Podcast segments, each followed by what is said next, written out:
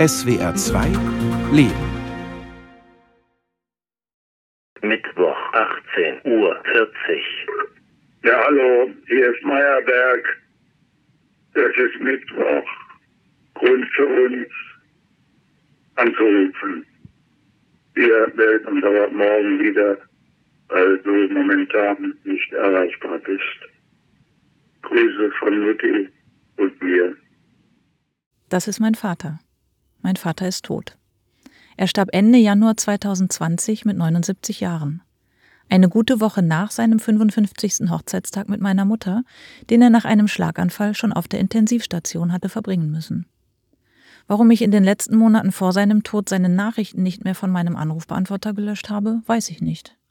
Vielleicht hatte ich schon so eine Ahnung, dass er nicht mehr lange leben würde.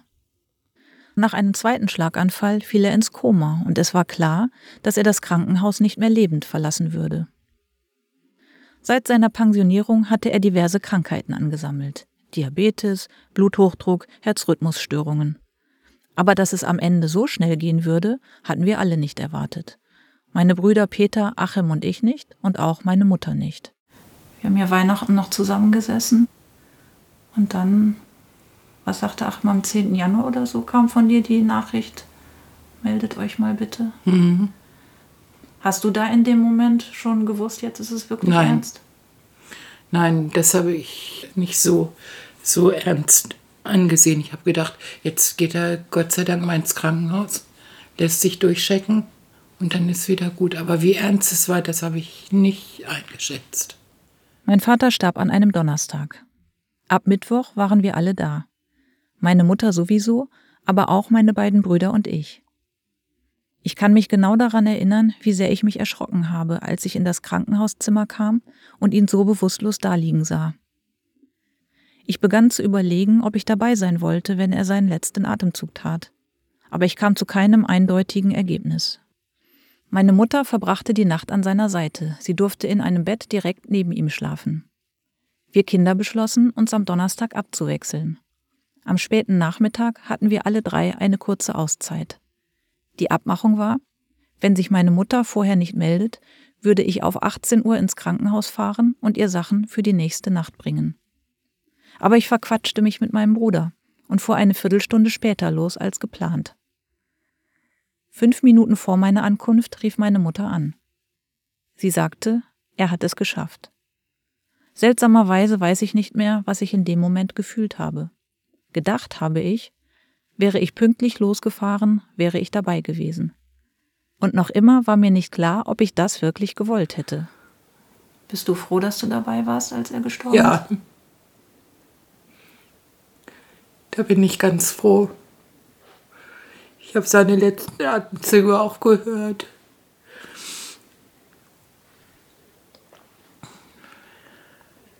Und wie war das dann in dem Moment? Ich wusste, jetzt ist es vorbei. Und dann hat er geatmet. Und dann dachte ich, wie gesagt, es ist vorbei. Und dann hat er aber nach einer ganzen Zeit nochmal geatmet. Und dann bin ich auch noch länger da geblieben, um zu gucken, wie lange das noch so geht. Aber es war dann Schluss. Und war das, also bist du in dem Moment eher ruhig gewesen mit dem Gedanken, jetzt ist es vorbei? Oder, oder hast du Angst gekriegt? Oder? Nee, ich war ruhig.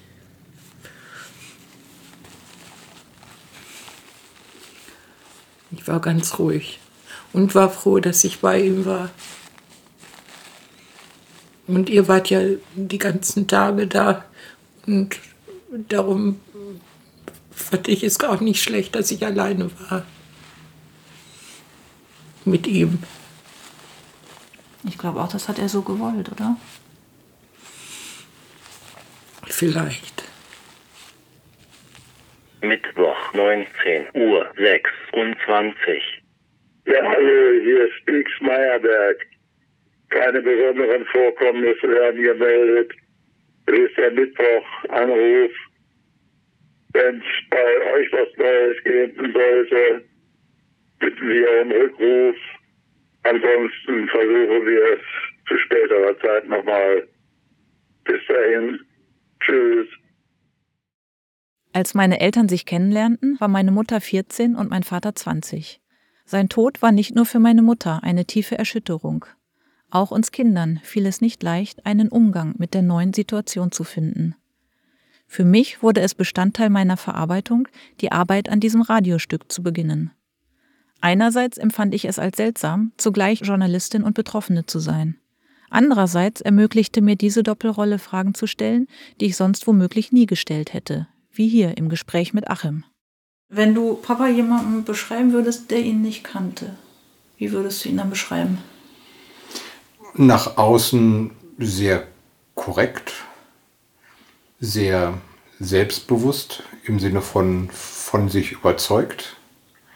Jemand, der gerne redet, also der auch gerne öffentlich auftritt, der wirklich absolut verlässlich gewesen ist, der sich unheimlich schwer mit anderen Meinungen getan hat, weil er das direkt als Kritik aufgefasst hat, was ja nie so gemeint gewesen ist, zumindest nicht immer der aber, so wie ich ihn wahrgenommen habe, nach innen halt ganz anders gewesen ist. Ganz anders heißt, dass er offensichtlich auch viele Unsicherheiten gehabt hat und deshalb dann ganz froh war, dass alles so ganz klar sortiert war. Vorsitzender des Turnvereins in unserem Heimatdorf, Kassenwart des Rudervereins, Mitglied im Männergesangverein, politisch engagiert schon seit jungen Jahren. Mein Vater war das, was man einen klassischen Vereinsmeier nennt. Und auch seine Arbeit als Kämmerer und stellvertretender Stadtdirektor war ihm immer sehr wichtig. Aber als er in Pension ging, legte er von einem Tag auf den anderen auch alle Ehrenämter nieder. Er habe jetzt genug für die Gemeinschaft getan, meinte er. Wir fanden es damals alle falsch, dass er so plötzlich mit allem aufhörte. Gesagt hat ihm das aber niemand von uns. Über manche Dinge konnte man nicht gut mit ihm sprechen. Wenn er zu etwas eine Meinung hatte, wollte er die auch behalten. Also da konnte man auch nicht mit ihm sprechen. Weil das hatte er sich vorgenommen und das war jetzt so. Ja. Ich finde jetzt auch, wenn man so sich die Fotos anguckt aus den letzten Jahren und nochmal sich so ein paar Erinnerungen hervorruft, dann war das ja schon auch eine Entwicklung, ne? dass er irgendwie immer ein bisschen schwächer und unbeweglicher und kaputter geworden ist. Hast du da dir auch Sorgen gemacht? Hast du da mit ihm drüber reden können? Ja, ich habe äh, mir auf jeden Fall Sorgen gemacht, aber er war, er war äh, auf dieses Thema auch nicht zu sprechen. Und wie war das mit Patientenverfügung? Da war er auch nicht drauf zu sprechen. Gerade, ähm, dass wir ein Testament gemacht hatten und äh, wollte er eigentlich auch nicht. Und dann haben wir das aber doch gemacht. Und da sagte er zu mir, so jetzt haben wir ja das Testament, bist du jetzt zufrieden? Wie hat er denn reagiert, wenn du versucht hast, über solche Themen mit ihm zu sprechen? Unwirsch. Und dann hast du es lieber. Ja, und dann habe ich es natürlich gelassen. Ne? Ja. Das heißt, ihr habt auch nie drüber gesprochen, wie es ist, wenn einer von euch stirbt? Der Tod war auch genauso kein Thema wie, wie Testament und so, ne?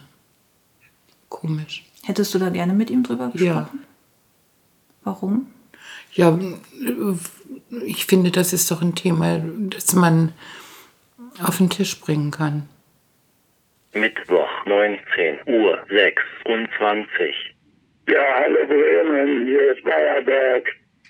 Hallo Bremen, hier Meyerberg. Hallo Bremen, hier Meyerberg. Bis später. Tschüss.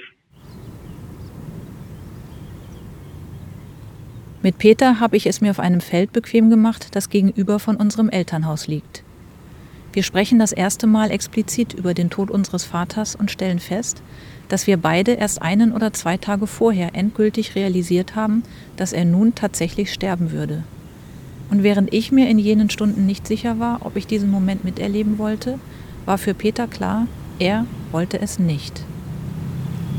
Den letzten Atemzug habe ich mir nicht zugetraut. Ich weiß auch gar nicht genau, was passiert wäre, wenn ich jetzt tatsächlich da gewesen wäre. Ne? Aber ich habe einfach äh, einen heiden Respekt vor dem allerersten Schritt, Ja. den man dann danach tut. Ja. Ne? Also, was macht man in der allerersten Sekunde danach mit Mutter? Sagt man, er ist gegangen? Sagt man, ähm, das war's? Oder sagt man, es ist an einem besseren Ort? Also, weiß ich nicht. Aber ich glaube, das sind so Dinge, über die man sich auch gar keine Gedanken machen muss, weil die dann im Zweifel so passieren, wie sie passieren, oder? Richtig. In dem Moment ja. Ne? Von daher äh, hätte ich diesen Moment miterlebt, dann wäre das sicherlich auch irgendwie, irgendwas wäre dann passiert, Mhm. natürlich. Aber äh, hätte ich es vorher wählen dürfen, hätte ich gesagt so, ah, Mhm. ja. Und dann, naja, auch so dieser Gedanke, ähm, jetzt geht ein Teil von mir, ist nochmal eine Nummer über, jetzt ist ein Teil von mir gegangen, weißt du, wenn man Ja. dann so den Anruf bekommt. Meinst du, dass Papas Tod unsere Familie verändert hat? Und wenn ja, inwiefern? Hat das was mit uns gemacht? Also, ähm, das, das glaube ich ganz bestimmt. Ich glaube, dass, dass uns das noch mal ein Stück näher gebracht hat. Ja, das glaube ich auch. Und ja, das, das fällt mir immer total schwer auszusprechen, weil ich dann denke, das ist falsch und das darf ich irgendwie gar nicht denken. Aber ich habe den Eindruck, dass unsere Treffen jetzt, ja, wie soll ich das sagen, ohne dass es blöd klingt, so jetzt auch Weihnachten, ich hatte das Gefühl, die waren, das war irgendwie lauter und trotz der Traurigkeit irgendwie auch lustiger, weil, ja, warum? Also, Und dann denke So- ich, das darf ich doch gar nicht denken, weil, weil ich ihn doch liebe und ich bin doch traurig, dass er nicht mehr da ist. Und trotzdem, äh, ja, weißt du, was ich meine? ja, absolut. Und ich glaube, das hat auch mit wir lieben ihn oder wir liebten ihn oder wie auch immer, das hat damit auch wenig zu tun. Wir haben, obwohl wir ihn liebten oder gerade weil wir ihn liebten, haben wir in ganz viele Situationen Rücksicht genommen. Ja. Wir haben das eine oder andere nicht zur Sprache gebracht. Ne? Wir haben solche verrückten Sachen wie tagsüber Musik hören. Ne? Ja, allein das, Ne? genau. Das, das haben wir einfach nicht getan. Ja. So. Und es gibt so Sachen, die zwingend zu unserem Leben dazugehören. Und wir haben die einfach für die Zeit, wo wir hier gewesen sind, wo wir, wo wir hier gemeinsam mit Vater gewesen sind, diese Sachen so, so ein bisschen beiseite geschoben. Mhm. Das haben wir gar nicht als schlimm empfunden, aber einfach für in der Situation angebracht. So. Ja. Und die Situation gibt es eben jetzt nicht mehr. Und da können wir tatsächlich so dieses geflügelte Wort frei aufspielen. Ne? Mhm. Tja.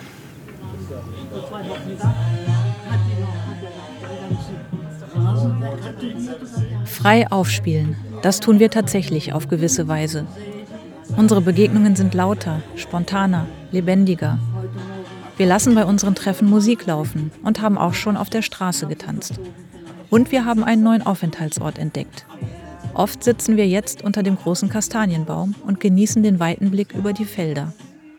Früher saßen wir immer auf der geschützten Terrasse, wo wir von niemandem gesehen wurden und wo wir niemanden sahen. Meine Mutter ist immer mittendrin. Sie versteckt ihre Trauer nicht, aber sie hat zugleich Lust auf Neues und ist neugierig, was das Leben ihr noch zu bieten hat. Sie geht turnen, stricken, trifft sich mit Freundinnen, freut sich über Einladungen, macht Ausflüge und kleinere Reisen. Da ist er. Puh, jetzt kommt aber Schiete. Ja, ist doch nicht schlimm. An einem ruhigen Abend sitzen wir beiden unter dem Kastanienbaum. Wir stoßen mit Cremant an. Das machen wir jetzt immer so, wenn wir zusammen sind und das Wetter es zulässt. Ich traue mich jetzt nicht. Kannst du Leute verstehen, die nach so einer langen Zeit, wenn der eine stirbt, sagen, jetzt haben sie auch keinen Bock mehr? Ja.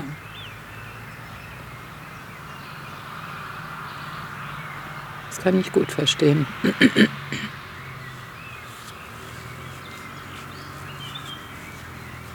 Hattest du solche Gedanken auch mal? Ja. Also nicht, dass ich mich jetzt umbringen will oder so, ne? Aber dass das Leben nicht mehr so schön ist und so viel Spaß macht, das ist ja logisch. 54. Hallo Katrin, hier sind deine Eltern. Wir wollten mal hören, wie es dir bei dem Wetter geht. Und wann Mittwoch ist.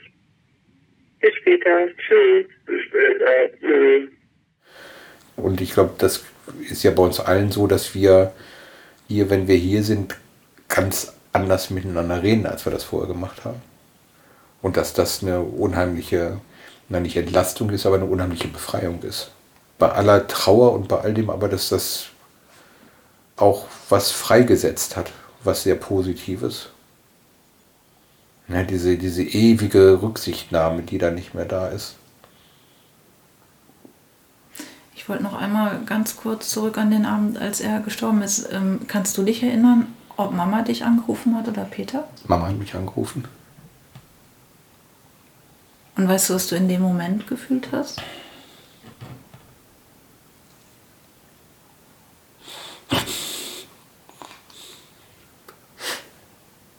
Genau das.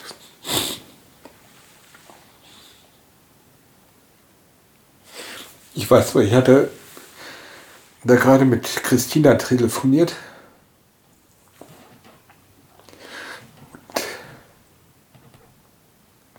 Dann rief Mama an und sagte, er hat es geschafft.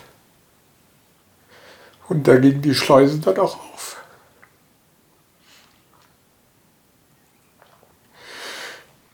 Also schon eine sehr, sehr große Traurigkeit. Und Endgültigkeit ist ja irgendwie auch scheiße. Ja. So, und ob das dann, das, ich weiß nicht, aber es war einfach so dieses, ja, jetzt, jetzt ist es endgültig. Und ob das dann so, so bewusst durch meinen Kopf gegangen ist, dann, jetzt unterhalten wir uns nie mehr wieder oder so, keine Ahnung. Es war auf jeden Fall ein ganz schöner, ja, ganz schöner Hammer. Obwohl, obwohl wir uns ja wirklich gut darauf einstellen konnten. Ja, aber das ist der Punkt. Du kannst es dann. Also du kannst dich einfach nicht so drauf einstellen, dass es Nein. dann weniger schmerzhaft ist in dem Moment. Ne?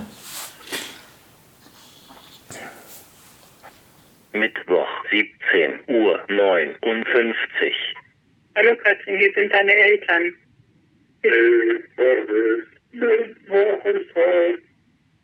Jetzt weißt du Bescheid. Bis später. Tschüss.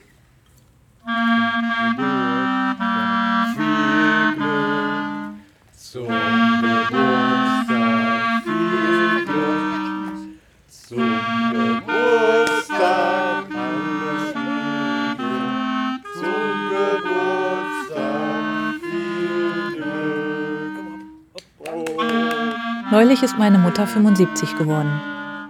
Wir haben im kleinen Familienkreis gefeiert. Es war ein wunderschöner Tag, auch wenn mein Vater uns allen gefehlt hat. Es klingt immer ein bisschen pathetisch, aber es ist so. Er lebt in uns weiter. Manchmal werde ich traurig, wenn ich an ihn denke. Manchmal lächle ich still in mich hinein. Und manchmal kommen einfach Erinnerungen hoch. Wie ich ihn als Kind im Büro besuchte, wo immer ein ganz bestimmter Geruch in der Luft hing. Ein bisschen Aftershave, ein bisschen Schweiß und ganz viel Papa. Wie er mit mir Fußball oder Tennis gespielt hat, wenn mir langweilig war. Wie er versucht hat, mich zu trösten, als ich meinen ersten großen Liebeskummer hatte. Bei allen Eigenheiten, er war ein mitfühlender und warmherziger Mann, dem es immer wichtig war, dass es seinen Mitmenschen gut geht. Was sein Tod mit mir gemacht hat, kann ich noch nicht abschließend sagen. Es ist ein Prozess und vielleicht wird der nie ganz zu Ende sein. Hin und wieder hadere ich mit ihm und seinen Macken, von denen ich auch einige mitbekommen habe. Und dann wieder bin ich einfach dankbar, dass er mir so viel Gutes mitgegeben hat. Ich finde das irre, wie, wie schnell der jetzt wieder grün geworden ist, der Mhm. Kastanienbaum. Vor zwei Wochen war doch da noch nichts, oder? Ja. Dankeschön erstmal. Zurück unter dem Kastanienbaum mit meiner Mutter. Die Stimmung ist friedlich, fast schon idyllisch. Hinter den Feldern geht langsam die Sonne unter. Und wenn es dunkel war, habt ihr immer den Abendstern gesehen, ne? Ja. Ja, da gucke ich jetzt auch noch oft drauf. Auf den Abendstern. Aber immer sieht man ihn ja nicht. Denkst du dann an ihn? Ja, Meinst du, er sieht dich dann? ich hoffe es. ich hoffe das. Ich glaube es auch. Aber es ist doch komisch, dass man, dass man gar nichts davon weiß. Wie das ist, wenn man tot ist? Ja, also dass andere Leute gar nichts davon wissen, was da eigentlich passiert und passiert ist. Was glaubst du denn? Ja, früher habe ich immer geglaubt, ja, es gibt da irgendwas. Glaube ich eigentlich auch noch, aber ich finde es merkwürdig, dass man nichts davon erfährt. Oder? Tja, es gibt ja Menschen, die sagen, dass sie aus Quellen, die Normalsterbliche vielleicht nicht wahrnehmen können, schon was erfahren aus anderen Welten. Ja, gut. Es ist immer die Frage, ob man das glauben kann oder mag. ja. Das stimmt. Glaubst du, dass ihr euch dann auch wieder begegnen werdet? Ja. Aber ich, ich äh, kann das irgendwie nicht auseinanderhalten und ich weiß nicht, wie das gehen soll. Leute, die ich gerne habe, die möchte ich gern sehen und andere, die möchte ich nicht sehen. Wie geht das?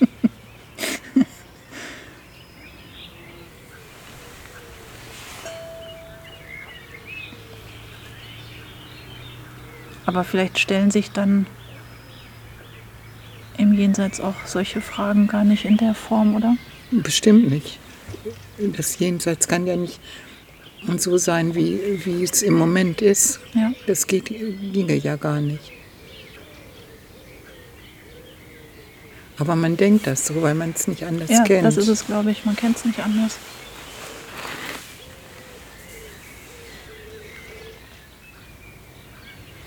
Mittwoch, 17 Uhr 39. Hallo, hier ist Meyerberg. Äh, ich melde mich später dann nochmal wieder. Es ist alles in Ordnung. Ende der Nachrichten.